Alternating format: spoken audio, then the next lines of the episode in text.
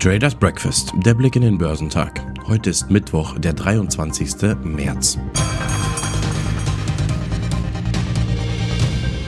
Die Anleger haben gestern bei Aktien zugegriffen und trotzten damit Zins- und Energieängste. Besonders Bankaktien waren gefragt, denn in die Zinslandschaft kommt immer mehr Bewegung. Mit den jüngsten Äußerungen von Notenbankchef Powell ist viel Begegnung in die Zinslandschaft gekommen. Die Anleger begrüßten die Entschlossenheit der Fed, gegen die hohe Inflation vorzugehen. Der Brennölpreis liegt bei 115 Dollar und 49 Cent. Die japanischen Aktien führten im Mittwochshandel die Zuwächse unter den wichtigsten asiatisch-pazifischen Märkten an, da die Anleger die Ölpreise beobachteten und weiterhin die Aussichten für die Geldpolitik der US-Notenbank bewerteten.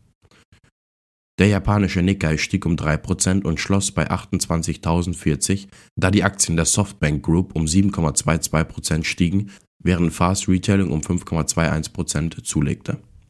In Hongkong stieg der Hang Seng Index um 1,33%.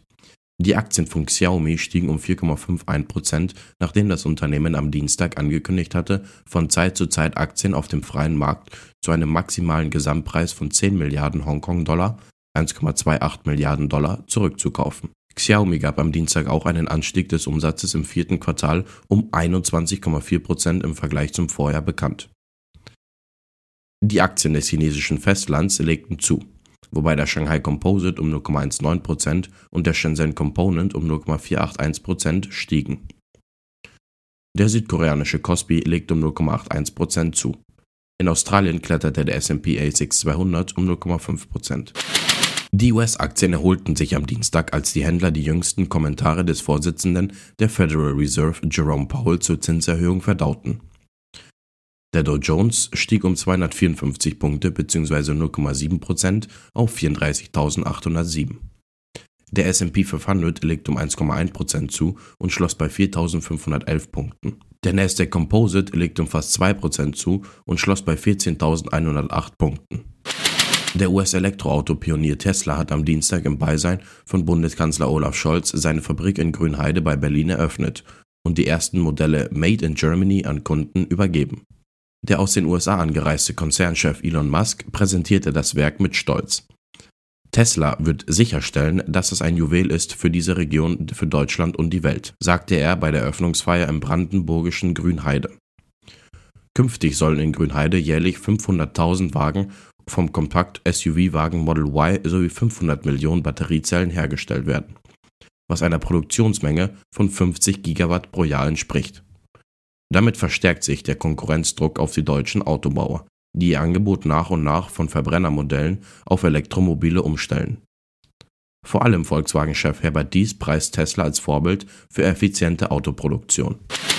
Top-Performer am Dow Jones waren Boeing, Nike und JP Morgan Chase. Im S&P 500 überzeugten Tesla, Moderna und Align Technology am meisten. Im technologielastigen NASDAQ 100 legten Pinduoduo, Tesla und NetEase die beste Performance hin. Am Aktienmarkt haben sich die Anleger gestern vorgewagt und den Leitindex DAX um 1,02% auf 14.473 Punkte angeschoben. Im Tageshoch bei 14.508 Punkten überwand der Index sogar kurzfristig die Marke von 14.500 Zählern. Das Tagestief lag bei 14.343 Zählern. Der Index holte damit die gestrigen Verluste komplett wieder auf. Der aktivistische Investor Engkraft will auf der RWE-Hauptversammlung über die von ihnen geforderten Abspaltungen des Kohlegeschäfts abstimmen lassen. Engkraft habe eine Ergänzung der Tagesordnung der für den 28. April geplanten Aktionärsversammlung um eine Abstimmung zur beschleunigten Umsetzung der Nachhaltigkeitsstrategie beantragt, heißt es von RWE. Endkraft zufolge soll der Vorstand angewiesen werden, zum nächstmöglichen Zeitpunkt und spätestens zur Hauptversammlung im kommenden Jahr alle notwendigen Vertrags-, Planentwürfe und Berichte für eine Abspaltung des Kohlegeschäfts vorzulegen und alle dafür erforderliche Voraussetzungen zu erfüllen. Volkswagen fährt wegen einer stabilisierten Versorgungslage bei Teilen seiner Fertigung im Stammwerk Wolfsburg in den nächsten zwei Wochen schneller hoch als geplant. Schon von diesem Mittwoch an starte eine zweite Schicht der Golffertigung.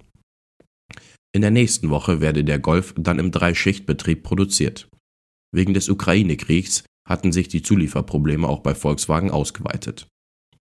Top-Performer am DAX waren Deutsche Bank, Puma und BMW.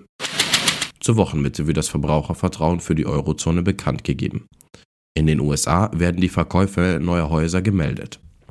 Geschäftszahlen kommen von Auto 1, Leonie, Norma Group, Cintas, General Mills und Tencent.